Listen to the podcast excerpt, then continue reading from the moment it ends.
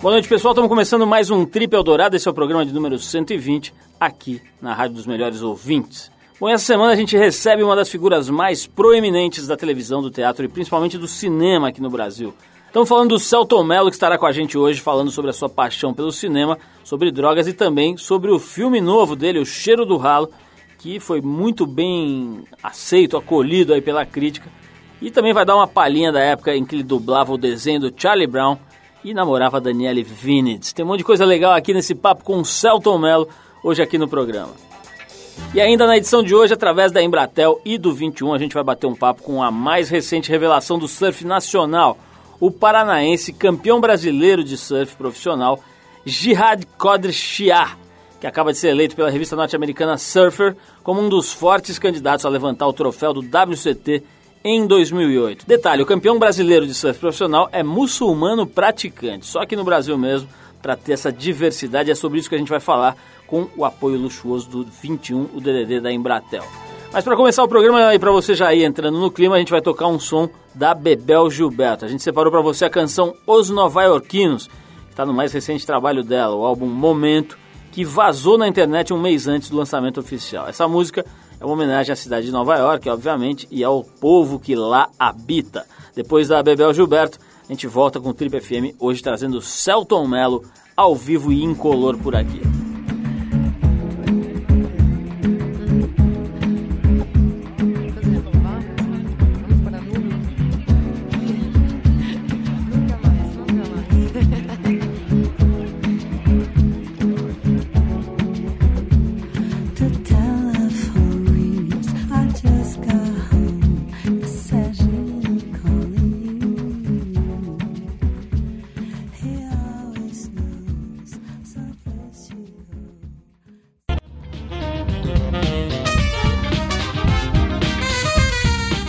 Pessoal, estamos de volta com o programa de rádio da revista Trip. E como eu anunciei antes da música, a gente vai ouvir agora alguns trechos do, do, do papo que a nossa equipe bateu com o surfista campeão brasileiro de surf profissional, Jihad Qadri. E quem nos ajudou a conectar com o Jihad lá em Florianópolis foi a Embratel, que através do 21 tem nos dado essa força, fazendo com que a gente consiga falar rápido, barato e com boa qualidade com as pessoas que não podem vir aqui ao estúdio, mas com as quais a gente quer bater um papo. Bom, e dessa vez o papo é com o surfista campeão brasileiro de surf profissional, Jihad Qadri.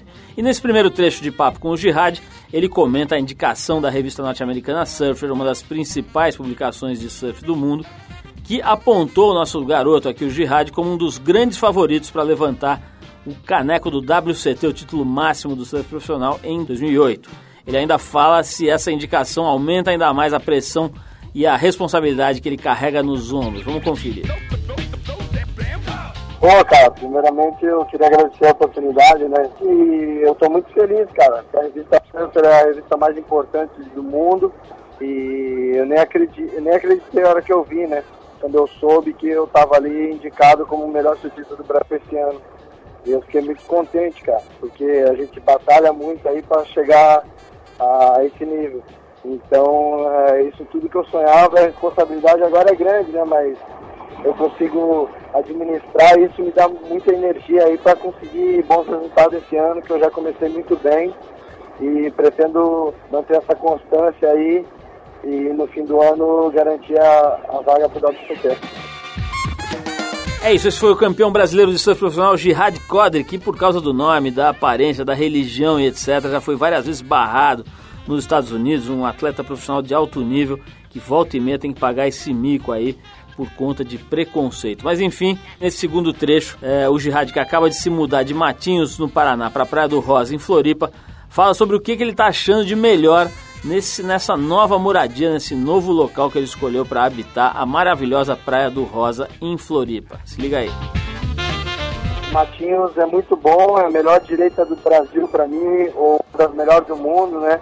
Eu nasci lá, aprendi a surfar lá, todos meus amigos estão lá, minha família estão lá mas eu sabia que uma hora da minha vida eu ia ter que mudar.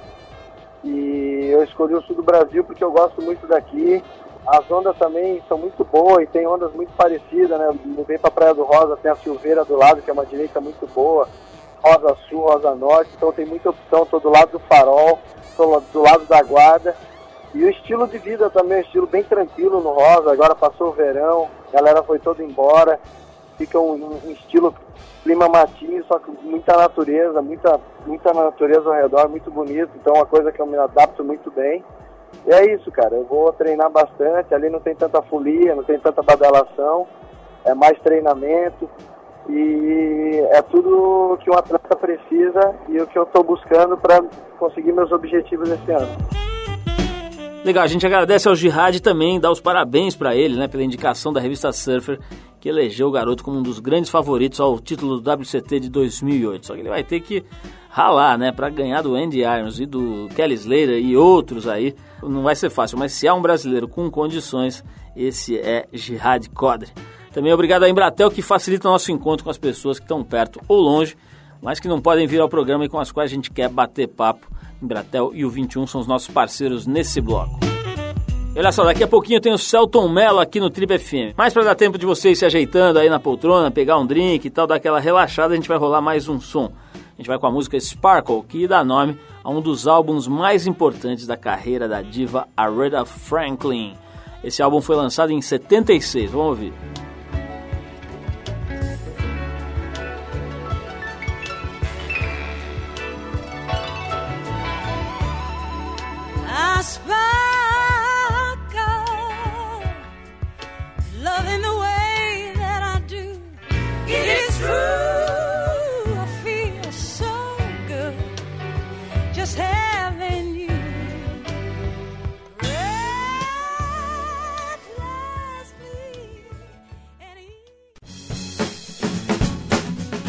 Ele nasceu em Minas Gerais, cresceu em São Paulo e se estabeleceu de vez no Rio de Janeiro. Começou na televisão aos 9 anos, hoje está com 33 e já fez tudo que você possa imaginar em termos de artes cênicas. As novelas e séries em que ele atuou para a TV são, sem dúvida, é, das mais apreciadas pelo público. As peças de teatro das mais prestigiadas e instigantes. A crítica geralmente aprova, elogia, etc. Os filmes dos mais celebrados e premiados. O programa de TV Tarja Preta, olha, ele é apresentador e diretor, levou por dois anos consecutivos o prêmio Qualidade Brasil de melhor programa da TV por assinatura. De cima desse currículo invejável, ele menospreza a imprensa de celebridades e se dá o luxo de abrir mão de um contrato fixo com a maior rede de televisão do país. Estamos falando de ninguém menos do que Celton Mello, um homem decidido, um dos mais interessantes atores brasileiros da atualidade, que está aqui com a gente dando a honra da sua presença para falar sobre cinema, televisão e sobre mulheres. Celton Mello nos falará hoje muito sobre mulheres. E também sobre o seu mais recente longa-metragem, O Cheiro do Ralo, que conquistou o caneco já de cara de melhor filme da 30 Mostra de Cinema de São Paulo, por decisão unânime do júri, diga-se de passagem. Celton, antes de mais nada, brigadaço aí pela tua presença. Adorei quando eu soube que você vinha aqui. Você, a gente brinca um pouco aqui, já deu para você perceber, mas o fato é que a sua carreira é realmente muito interessante e bem administrada, né? Quer dizer, você escolhe o que você faz, faz coisas interessantes, faz coisas especiais. Como é que é isso? Só uma coisa que você traçou, falou, pô, não vou entrar nessa de cabeça, não vou abrir minha, meu banheiro com torneiras douradas para as revistas. Como é que você pensa a tua carreira, Celton? Pô, ah, porque prólogo, hein, cara? Não precisava nem ter entrevista, né? Só bota esse prólogo no ar e acabava a entrevista. É... Ah, cara, tô aí, né?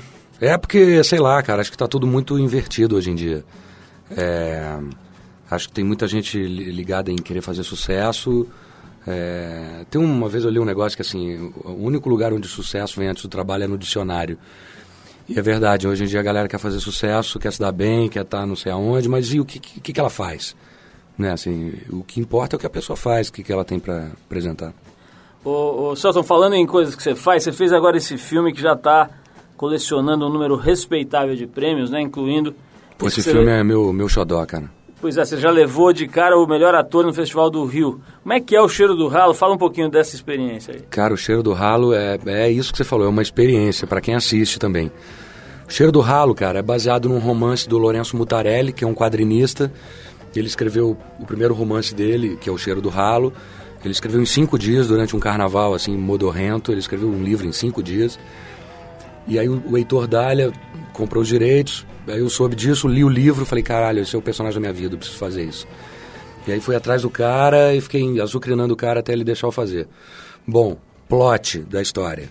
Um camarada que vende e compra coisas velhas dos outros e ele se apaixona por uma bunda de uma garçonete da esquina onde ele vai comer um sanduíche podre lá.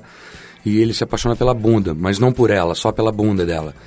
E, e, o ralo do banheiro onde ele trabalha em top e começa a vir um cheiro terrível e ele começa a fazer uma associação de que o cheiro do ralo é que trouxe aquela bunda para ele, que aquilo é um presente do inferno ou dos deuses, seja lá do que foi. O cara começa a surtar, é um filme muito louco. A gente foi para Sundance, a gente estava na, na seleção oficial de Sundance e, e, cara, esse filme eu adoro. Ele tem muitas coisas bacanas. Agora, como é que você se identificou com esse sujeitinho alterado, Celta? Me explica isso. Cara, é um sujeitinho realmente alterado. Assim, o, o, único personagem que tem nome no livro é o, é o meu personagem, que é o Lourenço. Acabou ganhando o nome do, do Lourenço, autor do livro. E todos os outros, os outros personagens não têm nome. É, a garçonete, o homem do olho, o cara que vai vender não sei o quê, porque para esse sujeito tudo é coisa. Como ele compra as coisas das pessoas, ele começa daqui a pouco a entrar numa de comprar as pessoas.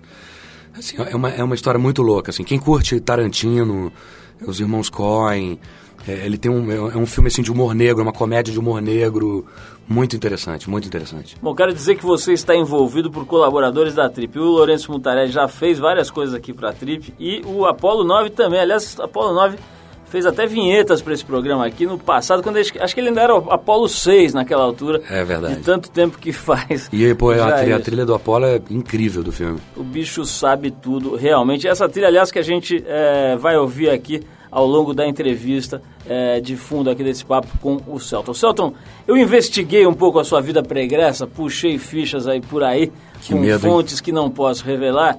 Fidedignas. Soube, muito fidedignas, muito confiáveis. e soube, por exemplo, que você foi o primeiro namorado de Daniele Vinitz. Eu não fui o primeiro namorado de Daniele Vinitz, coisa nenhuma.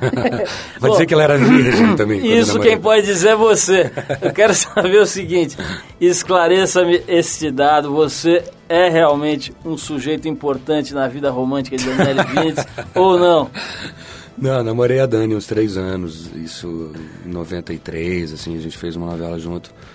Mas ela não, eu não fui o primeiro namorado dela, ela já tinha namorado outro cara e tal. Agora você é um cara que não gosta muito de uniões estáveis, né? Se você não, for na... não. se você for falar com um advogado, ele vai falar: "Você está tranquilo, meu amigo, você não tem uma união estável, não precisa se preocupar". Você é contra a instituição do casamento ou é só uma contingência do acaso? Cara, eu, eu sou contra, viu, cara? Sei lá, eu acho que cada um tem a sua individualidade, cada um tem a sua história. Eu não, não sei, eu não consigo me ver casado com crianças no quintal, cachorros latindo, correndo atrás das crianças no almoço de domingo. Eu não me vejo assim, entendeu? Eu gosto de curtir a vida e trabalhar pra caramba. Eu trabalho muito, a real é essa. E sei lá, cara, isso pra mim é em primeiro lugar é curtição. E, pô, ser solteiro é uma maravilha, né, cara? É, não sei, não Tem um amigo meu que fala assim: mais vale um pássaro na mão do que dois voando. Mas que é bonito de ver a passarada voando, é, né? Eu gosto de ver a passarada voando. Ô, Celton, é... eu, deixa eu te perguntar uma coisa. Eu, eu, vejo os atores falando que fizeram laboratório, né? Então, fulano engordou 150 quilos pra viver um gordo. O outro usa droga pra viver um drogado e tal. Você morou num ralo pra viver o Lourenço, o que, que você fez? Você se apaixonou por uma bunda? Qual foi o seu laboratório para viver este personagem? Bom, se apaixonar por uma bunda, para um brasileiro é fácil, né? Todo brasileiro é apaixonado por bunda, assim como os americanos são apaixonados por peitões. É...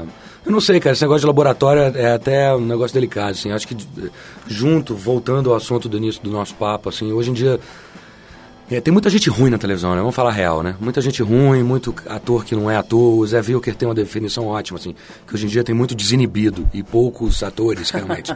realmente, basta o cara ser desinibido, vai lá e fala mais ou menos e já é ator. E aí, um desinibido desse vive dizendo, não, que agora eu vou fazer um porteiro, então eu fiz um laboratório com meu porteiro. Então a palavra laboratório, ela foi se banalizando. E hoje em dia, laboratório, para mim, é exame de urina e, e de fezes. Então, na verdade, não tem laboratório nenhum, não. Tem que ir lá fazer, a vida está aí. Se você é ator, se você é um artista, você está atento a tudo, você está vendo a vida. Então, os caras me chamam para fazer um porteiro amanhã, não preciso ficar colado no porteiro. Já tive vários porteiros na vida e sei fazer um porteiro. Então, o laboratório é papo para iniciante, para amador. Ô, Celton, esse, esse papo me interessa, essa história de ter desinibidos em excesso e, e os atores acabam ficando misturados nessa história. Recentemente, né, acabou de terminar a novela cuja, sei lá, talvez a principal assunto ou revelação foi, foi, a, Grazi, né? a Graziele Massafera, né? Acho que uhum. é esse o nome. é, que realmente ficou bem ali no papel. Além de ser uma gostosa do inferno, ela realmente esteve bem. Que namora aquele Zé Mané, aliás. É, bom, Esse não é ia ser tão direto, mas péssimo enfim, gosto. É, mas enfim, ela mandou bem ali no papel da caipira é, sensual, mandou aquela bem, sensualidade sim. brejeira. Mandou bem, sim. É, como é que é? Quer dizer, é, ser ator é um negócio... Por exemplo, essa menina certamente não deu tempo dela fazer grandes cursos e tal. E de repente foi lá e mandou bem. Ser ator é um negócio que a pessoa traz no DNA? Quanto disso se desenvolve tecnicamente? No caso dessa menina, como é que você acha que foi, por exemplo? Eu acho que ali tinha muito a ver com... Acho que com as referências dela de vida. Então era, era mais fácil, assim, talvez para ela. Não sei como é ela fazendo um, um outro agora. Acho que esse aí que vai ser o desafio. Mas acho que a televisão permite isso, permite porque, cara, é, é, são textos muito cotidianos, geralmente são novelas urbanas. É, eu queria ver, por exemplo, ela fazendo uma coisa de época, por exemplo, que tem que falar com português rebuscado. Aí acho que já ela vai ter um pepino maior para encarar. Agora, assim, uma uma coisa mais cotidiana, passada no Leblon. Então você vai ali e fala assim, oi, tudo bom? E aí, cara, beleza? Beleza, tá. Não tem muito o que estudar e nem grandes ambições. Legal, Celton. Vamos fazer uma pausa agora para a gente ouvir um som. A gente separou a banda Silcy and the Benches, uma das bandas de maior sucesso e mais longeva surgida na comunidade punk de Londres. Essa banda que embalou muita festa gótica nos anos 80, mas estava meio sumida, ressuscitou agora na trilha sonora do filme Maria Antonieta, de 2006 agora. Depois do break, a gente volta com o Celton Mello batendo mais papo com a gente por aqui, agora falando sobre drogas. Vamos lá. Mm-hmm.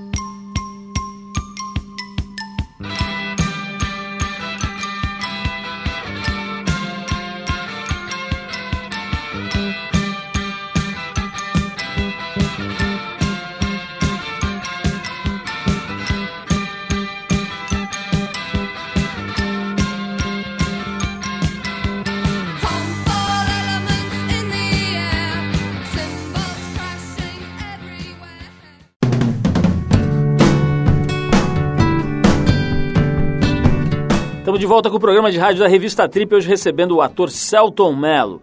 Celton, tá o Sérgio Cabral aí, governador do Rio de Janeiro, lançando umas posições complexas aí, para dizer o mínimo. Né? Ele defendeu recentemente a descriminalização das drogas como um todo, né? falando de todas as drogas. O que, que, você pensa desse aspecto, que é uma questão fundamental hoje? A gente sabe que toda a periferia brasileira está dominada pelo tráfico de drogas, a criminalidade é, é, especialmente associada ao tráfico, domina as periferias e tal.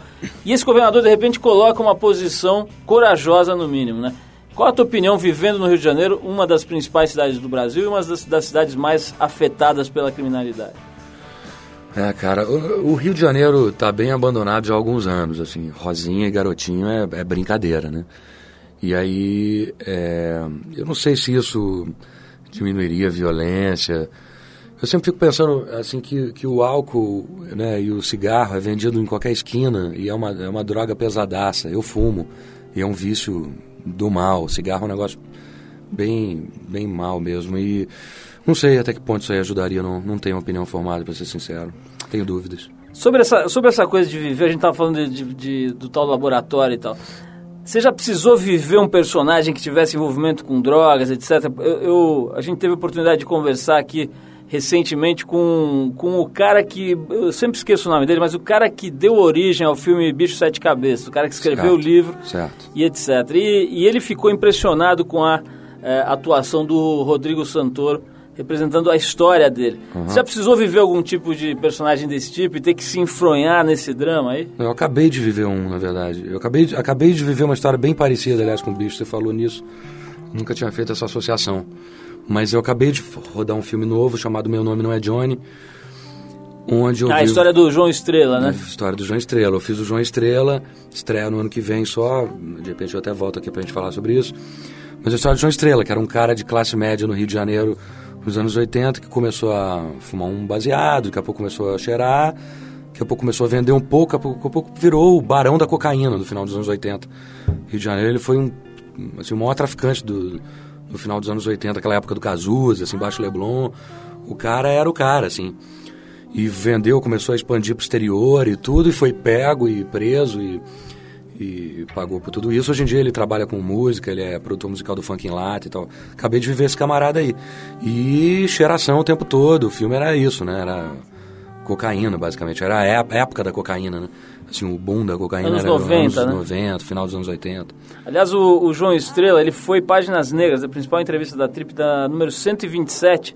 Quem quiser ver, que estiver ouvindo a gente, quiser ver a entrevista desse cara, Legal. pode entrar no trip.com.br, procurar nas edições anteriores, que tá lá na 127 a história do João É uma Estrela. história incrível e eu acho, que- acho que deu um filmaço. Celton, e dirigir, cara? Semana passada teve aqui a Tata Amaral.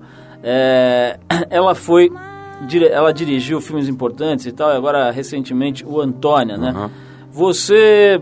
Como é que é a experiência de dirigir? O que, que muda nesse tipo de relação com o ator, com a cena, com, com o resultado final? Conta um pouquinho disso daí. Cara, começou assim, tem- eu tenho um programa no Canal Brasil, que é o Tarja Preta, já há quatro anos. É, aí dirigi uns clipes, aí dirigi um clipe do Ira, que eles são meus amigos já há muitos anos, que é o Flerte Fatal. Dirigi uns clipes agora do, agora do trabalho novo do Nazi, é o Corpo Fechado. E agora até devo fazer, essa semana até um clipe novo do trabalho novo do Ira, em comemoração dos 25 anos. Eu, Cara, fiz um curta. Eu acho dirigir bom, eu gosto. Eu- não é todo ator que gosta, não. Tem ator que, que quer ir lá fazer só o dele, mas eu, eu acho que quando eu dirijo, eu aprendo também um pouco mais sobre o meu também. Eu, eu fico, por, por estar do outro lado, eu acabo enxergando coisas que eu não enxergava quando eu estava do lado de cá. Então acaba que uma coisa completa a outra. E, e tem coisas que às vezes você quer contar e não é como ator. Você quer ter o teu olhar, quer ter a sua visão sobre um determinado tema. E aí você precisa dirigir, porque aí é o seu ponto de vista sobre aquilo, né? Quando você é ator, você é só uma peça daquilo. Celton, quero saber da parte ridícula da sua carreira. Se você disser que não tem, vou acusá-lo de mentiroso, safado. Aham. Quero saber o seguinte, você, por exemplo, eu sei que você ganhou a vida uma época como dublador, ainda faz dublagens de vez em quando e Aham, tudo, né? aham. Deve ser legal pra caramba, eu sempre quis fazer uma dublagem de filme pra ver como é que é. É muito legal. Fala de algumas coisas ridículas das quais você se envergonha na sua carreira. Pô, não me envergonho de nada, cara, mas eu já fiz coisas ridículas. mas isso não, não, não, não, não, vem associado Por exemplo, vergonha. você dublou algum cachorro, qual, qual foi a sua... Ah, cara, eu dublei um monte de bicho louco, de desenho animado. Eu dublei o Charlie Brown uma época, que era... Ele falava meio assim, meio deprimidinho assim. Que, puxa, por que eu não posso ter uma vida normal como todo mundo? era uma carinha deprimido, assim, o Charlie Brown. Você ganhava a vida com isso nessa época ou não?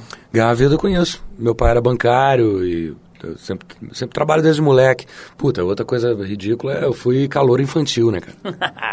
Eu Sabia fui, que tinha alguma coisa tipo- mais ridícula do que dublar. Claro, não, dublagem não é nada ridículo perto disso. Dublagem, aliás, dublagem não é ridículo. Calor infantil Calor infantil. seria no programa do Raul Gil, não? Raul Gil, um, um- o falecido Darcio Campos, Claro, Geração Xande. geração Chante. Genial. É, cantei no Bozo, que você era julgado por aqueles bonecos, né? É, fiz teste pra Garoto Juca e perdi. Quer dizer, isso, isso, isso explica tudo. Agora vem cá, você queria ser análise- cantor então quando você era moleque? Queria, fi- puta, fiz teste pra Dominó, fiz teste pra pro Balão Mágico. Deus é pai e você Deus não passou, é né? pai, eu não passei em nada disso. Que hoje em dia eu seria o ex-Dominó, o, o antigo, o garotinho ia ficar passando com a Simoni, o Jairzinho, nos programas de retrospectiva. Celton, seu pai, você falou agora, ele é bancário aposentado, né? Isso. Ele te ajuda hoje em dia de alguma forma, te dando dicas sobre como lidar com grana, ou sei lá, alguma coisa desse tipo, ou tua relação com ele é mais distante no sentido profissional? Não, ele trabalha comigo, ele viaja comigo com teatro, assim, por exemplo, ele, ele trabalha na produção das minhas peças, quando eu viajo ele faz, e... E a gente, cara, eu sou bom de- nesse negócio de, de dinheiro. É mesmo? É, eu sei, eu Porque tenho... em geral os atores falam pra mim, olha, isso aí é a minha tia que cuida, ou não sei o quê, quer dizer, demonstra até um certo, parece que pega bem, tem um certo desprezo por essa parte. Sei, sei. Não, mas é porque, sabe o que, é, cara? É, eu não tenho. é, eu tenho vontade de ter uma grana pra viver bem e poder fazer as coisas que eu gosto. Acho que daí vem, vem essas escolhas bacanas de fazer só cinema nos últimos anos, fazer mais cinema nos últimos anos, que eu faço TV também, teatro. Porque eu guardei grana, porque eu não fiquei comprando o puta carro do ano importado, não sei das quantas. Pra que se eu moro no Rio de Janeiro, entendeu? Tem um carro lá que anda, uma casa maneira, não preciso ter casa em Angra, não quero, não, quero ter uma grana pra viver bem e fazer o que eu gosto, entendeu? Aí beleza. Bacana, vamos escutar agora mais uma música aqui no programa. Você fica com o grupo gospel dos anos 60, The Staple Singers, que fez backing vocal para todo mundo que fazia diferença na Motown e também na Stax, as duas maiores gravadoras de música negra americana daquela época. Aqui você vai conferir as moças em voo solo, arrebentando tudo com a música May Man Man. É isso, May Man Man. Segura aí na poltrona, porque as moças estão completamente empolgadas. Vamos lá.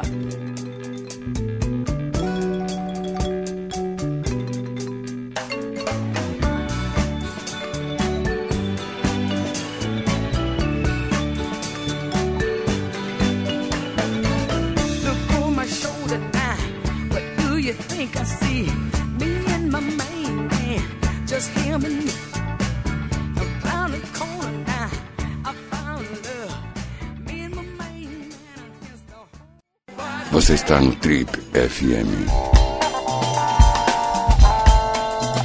Estamos de volta com o Trip FM, hoje batendo um papo bem legal aqui com o Celton Mello. Celton, eu queria falar um pouco sobre as diferenças entre fazer televisão, teatro e cinema. Essa é uma pergunta que eu faço sempre pro pessoal de cinema, né? Duas, duas perguntas, aliás, que, que eu gosto de fazer porque acho que elas ilustram. Primeiro é o seguinte, parece que tem um certo charme, assim, a escala vai aumentando de charme a televisão seria o mais baixo, cinema está no meio e teatro é o máximo da glória, do charme pro ator. É mais ou menos isso você não tem essa, essa distinção? Por exemplo, fazer uma novela para você é tão emocionante e estimulante quanto fazer teatro? É, cara, meu tesão mesmo é cinema. Se, se eu fosse botar na, na, minha ordem, mudaria. E acho que o auge seria cinema, não teatro. Mas eu, eu gosto de fazer as três coisas. É, eu produzo também minhas peças. Essa coisa de você fazer de quinta a domingo a mesma coisa, que parece que é a mesma coisa, mas não é, porque você cada dia tem um público ali, cada dia você acordou de um jeito, então o teu humor influencia ali no andamento da peça e você acaba se pegando, fazendo coisas que você não imaginaria. É um, é um exercício muito bacana, assim como a televisão é agilidade rápido, você tem que pensar rápido, e cinema com cuidado. E o barato do cinema é que é, fica, né, para sempre, né? Televisão, é, se eu te perguntar agora, qual, qual foi a penúltima novela das oito? Você não sabe mais. Não, nem a última. Nem a última, porque é assim, vale no dia.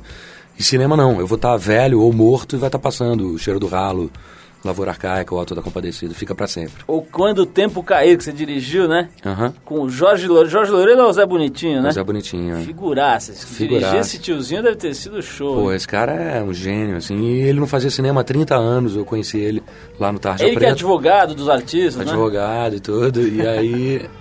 Aí puxei o cara de volta. Cara, você imagina chegar no fórum com o Zé Bonitinho te defender. É, não há. Garotas do meu Brasil. Não, não há como ser levado a sério. O, o Celton, hum. essa história aí, você já falou, é, que, por exemplo, a forma como você me falou sobre grana foi uma, forma, uma visão de mundo carioca. Pô, não vou precisar, precisar comprar um carro do uhum. importado e tal. Você ficou carioca já ou você resiste bravamente? Não, cara, eu, eu, sou, eu, sou, eu sou bem misturado, cara, porque assim, eu nasci em Minas, mas eu fui criado em São Paulo. Mas minha família é toda mineira.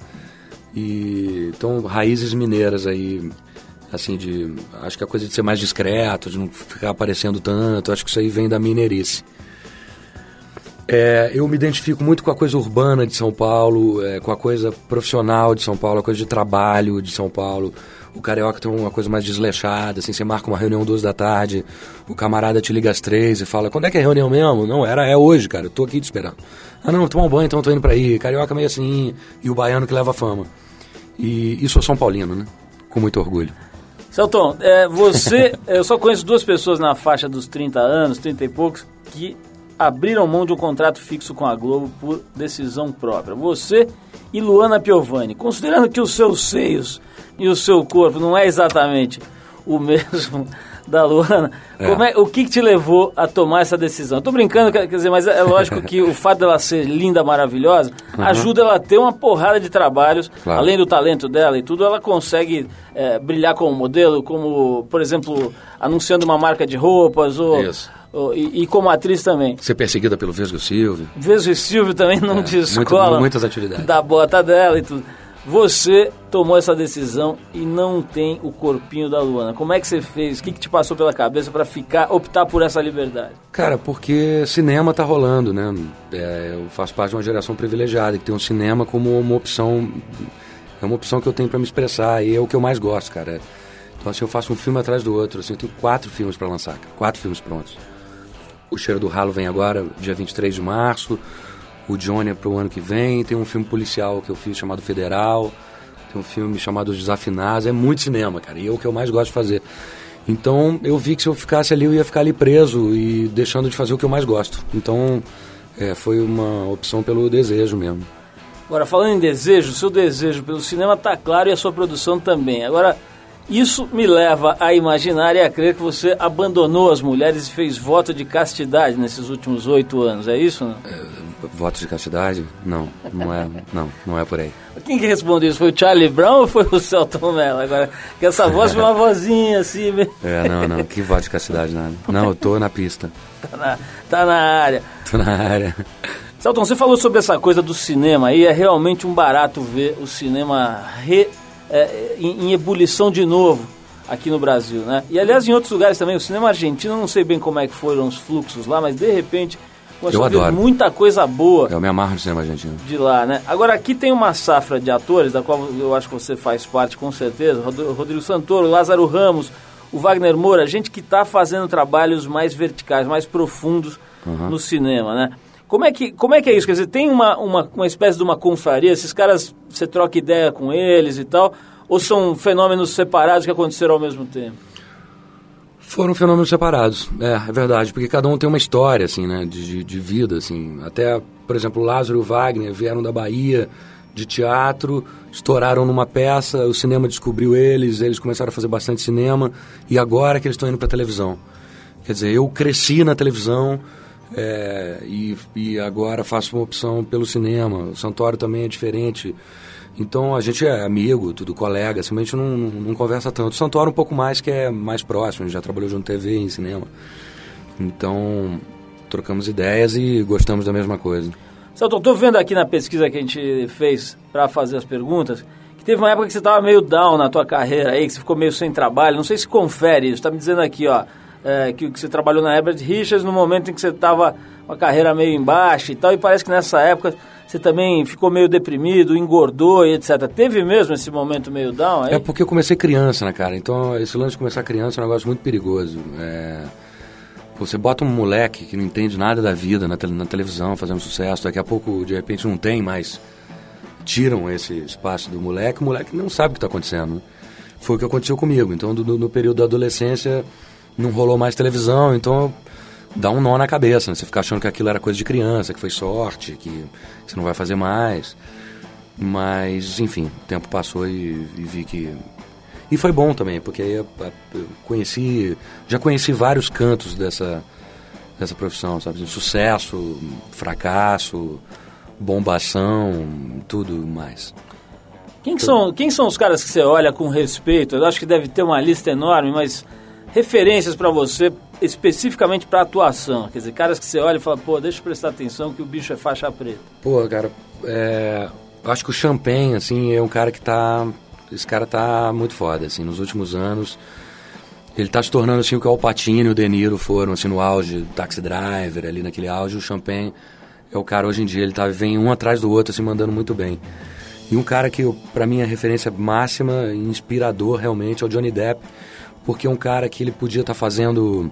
Agora que ele foi tirar essa onda e curtir, fazer um filme de milhões de dólares que é o Piratas do Caribe. Mas durante anos ele, ele saiu fora de todo o mainstream para trabalhar com diretores alternativos, Jim Jarmusch, Costurica, só filme alternativo, esquisito, ganhando pouco. E é um cara que podia estar tá fazendo velocidade máxima, Matrix, o diabo, eu admiro isso nele. E aqui no Brasil, Celton, quem que você acha que manda bem? Não sei se é da velha geração ou da nova quem que você acha que é referência também, se é que tem alguém? Cara, assim, eu, eu curto pra caramba o Paulo José, que é um cara que sempre fez de tudo, também cinema, teatro é, e televisão. É, eu gosto muito de um ator chamado Leonardo Medeiros, que não é muito conhecido do grande público, mas é um cara que faz bastante cinema e acho esse cara o cara. Você toca o, o programa no, no, Canal Brasil, né? Uma, uma, um canal que tem um trabalho muito interessante, mas você percebe que tem dificuldade, que tem pouca verba e tudo mais. Uhum. O que você acha, de uma forma geral, e se você quiser tratar de algum campo mais específico, a TV a cabo, a TV por assinatura no Brasil, está prestando um bom serviço para a arte, para as artes cênicas, etc., ou ainda é uma coisa meio mambembe? Não, está prestando, cara. Está prestando um bom serviço para a inteligência também, para a cabeça das pessoas, né? Porque TV aberta tá meio difícil o negócio, né? Você liga, é, sei lá, é tudo meio, é tudo superficial e você acaba alimentando o público com coisas é, fracas, assim, e a TV por assinatura tem tem belas opções. Eu acho, eu acho bom fazer, fico feliz de fazer parte do Canal Brasil, até porque eu faço cinema pra caramba, então fazer parte de um canal que fala sobre cinema brasileiro, eu me sinto em casa lá, né? Celton, outra pergunta que eu faço para atores de cinema e de teatro, enfim, todo tipo de, de artista. Ganha-se uma boa bufunfa hoje em dia, principalmente com cinema? Já dá para um ator como você é, conseguir fazer um patrimônio legal? Ou ainda é aquela pindaíba desgraçada, tem que fazer o filme meio por pouco cachê, tem que ficar ajudando a captar grana? Como é que tá o cenário financeiro hoje? É, não é. O papo de cinema não é papo de grana, não. O papo de cinema é papo de vício mesmo. Você vicia naquele negócio. Não é ali que está o dinheiro. O dinheiro tá. Seu, o Cheiro do Ralo, eu sou um dos coprodutores. Foi um filme feito com 300 mil reais, que é nada. Todo mundo é sócio, todo mundo trabalhou de graça, porque queria muito contar aquela história. E como o Cheiro do Ralo, eu fiz outros assim também. E você ganha grana fazendo TV, fazendo publicidade, principalmente, né? E aí, se você não compra carro importado, você guarda dinheiro e pode se dar o luxo de fazer filmes de graça porque você está afim. Celton, no filme que você dirigiu, Quando o Tempo Cair, é, o assunto da dificuldade do, do, pessoal de mais idade se inserir na uhum. sociedade é tratado ali. Você pensa nisso? Quer dizer, apesar de você ainda ser muito novo, você pensa nisso, na decadência inevitável, decadência física, muitas vezes profissional, que vem associada à, idade? Como é que você olha para isso? Nesse caso foi porque, porque eu entrevistei o Jorge Loredo e, e, senti isso na pele. Assim, ele falou que ninguém convidava mais ele para fazer cinema. Aí eu fiquei com isso na cabeça. Falei, pô, esse cara não pode ficar sem fazer esse cara. Esse cara é muito mestre. Se, se ele tivesse nos Estados Unidos, ele seria Sir Jorge Loredo. E o Brasil é foda. O Brasil não tem memória, cara. O Brasil esquece. E aí, cara, eu... Então foi daí. O tema veio daí, assim, de, de trazer o cara de volta e... Hoje em dia é tudo informatizado, então eu vejo pelos meus pais, eles têm dificuldade de aprender o um negócio de e-mail, de como é que usa o computador. Então hoje em dia um moleque de 10 anos senta e dá baile na gente. Mas pessoalmente computador. você te preocupa de alguma forma saber que a tua carreira vive do visual, que de, de alguma forma isso é, é, você vai perdendo, enfim, tem, tem alguma encanação com o envelhecimento? Ah, não, não. Não, isso, isso até pelo contrário. Eu acho que quanto mais velho você vai ficando melhor, vai tendo papéis maneiríssimos sempre grandes exemplos aí de atores mais velhos que estão arrebentando, sempre arrebentando. E tô, espero chegar lá. Celton, genial, brigadaço mais uma vez pela Pô. tua presença, parabéns pelo teu trabalho. Pô, a gente vê Valeu um monte de, de garotada aí, galera mais ou menos da tua idade, se deslumbrando muito rápido com bobagem, com besteira, com ostentação, com babaquice, com um trabalho que muitas vezes deixa a desejar. Legal ter você e a tua leva aí, a tua geração, quer dizer, uma parte dessa turma dessa geração se preocupando em fazer trabalhos que deixem alguma coisa, que deixem um legado, que construam alguma coisa. Então, é parabéns. Boa sorte aí na tua carreira. Você tem quatro filmes agora para lançar, se quiser falar é. aí. É, vou falar desse, desse agora, a bola da vou falar da bola da vez, então é isso aí, quem estiver ouvindo a gente, não perde, não perde, eu garanto. O cheiro do ralo, filmaço, estreia dia 23 de março, estreia Rio, São Paulo e Brasília e depois vai seguir Brasil adentro.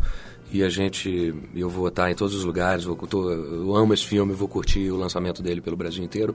E fora também estamos indo para o México agora depois Paris é um filme que vai estar rodando o mundo todo. Bom é isso. Depois desse papo com o Celton Mello a gente deixa com uma verdadeira aula de música aqui com o maestro Tom Zé.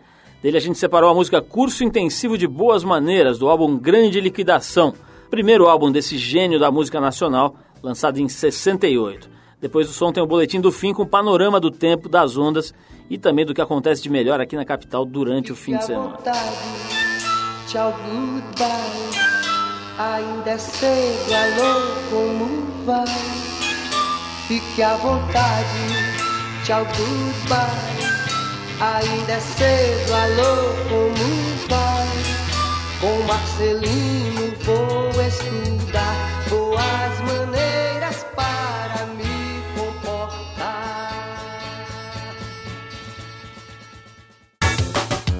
Trip Eldorado apresenta Boletim do Fim. Beleza, chegou a hora de trazer para você o boletim do tempo e das ondas e também o que acontece de melhor aqui em São Paulo nesse fim de semana. Pois é, mais um fim de semana de bastante calor em São Paulo, com temperaturas variando entre 19 e 31 graus. O sábado amanhece ensolarado, mas no decorrer do dia o calor favorece a formação de nuvens e de pancadas de chuvas que rolam no fim de tarde. No domingo o tempo amanhece com sol entre muitas nuvens e podem acontecer pancadas isoladas de chuvas no fim do dia. Para quem desce para o litoral para pegar onda, atenção, um swell de sudeste virando para sul deixa o mar com ondas de meio metro e boa formação durante o fim de semana. Para você que vai ficar na capital e se liga em teatro, a peça Chapa Quente, adaptação dos quadrinhos de André Kitagawa, narra histórias de humor e violência que se desenrolam na cidade de São Paulo. Dirigida por Mário Bortolotto, as apresentações rolam sábado às 9 e domingo às 8 da noite no Centro de Cultura São Paulo, na Rua Vergueiro, número 1000. Os ingressos custam 15 reais. Para você que quer aproveitar o fim de semana para ouvir boa música, o menestrel, compositor, violinista e cantor Jorge Maltner, que recentemente foi capa aqui da revista Trip na número 150, vai lançar o seu mais recente trabalho, Revirão, no Sesc Pompeia. Ele se apresenta amanhã às 9 da noite com ingressos a 15 reais. É isso, a gente vai ficando por aqui. O Trip Eldorado é uma produção da equipe da revista Trip em parceria com a Eldorado FM, a rádio dos melhores ouvintes. A apresentação é de Paulo Lima, participação excepcional de Arthur Veríssimo, coordenação de Endrigo Kiribras, produção e edição Alexandre Potashev. Programação musical Cris Nalmoves, Boletim das Ondas Fernando Gueiros. Para falar com a gente, você escreve para radioarrobatrip.com.br. Semana que vem a gente volta nesse mesmo horário com mais um Trip Eldorado. E às terças-feiras, às 10 da noite, tem a nossa reprise do programa, para quem perdeu alguma parte ou quer ouvir de novo. Um abração e um super fim de semana para todo mundo. Tudo de bom, paz e saúde aí no fim de semana.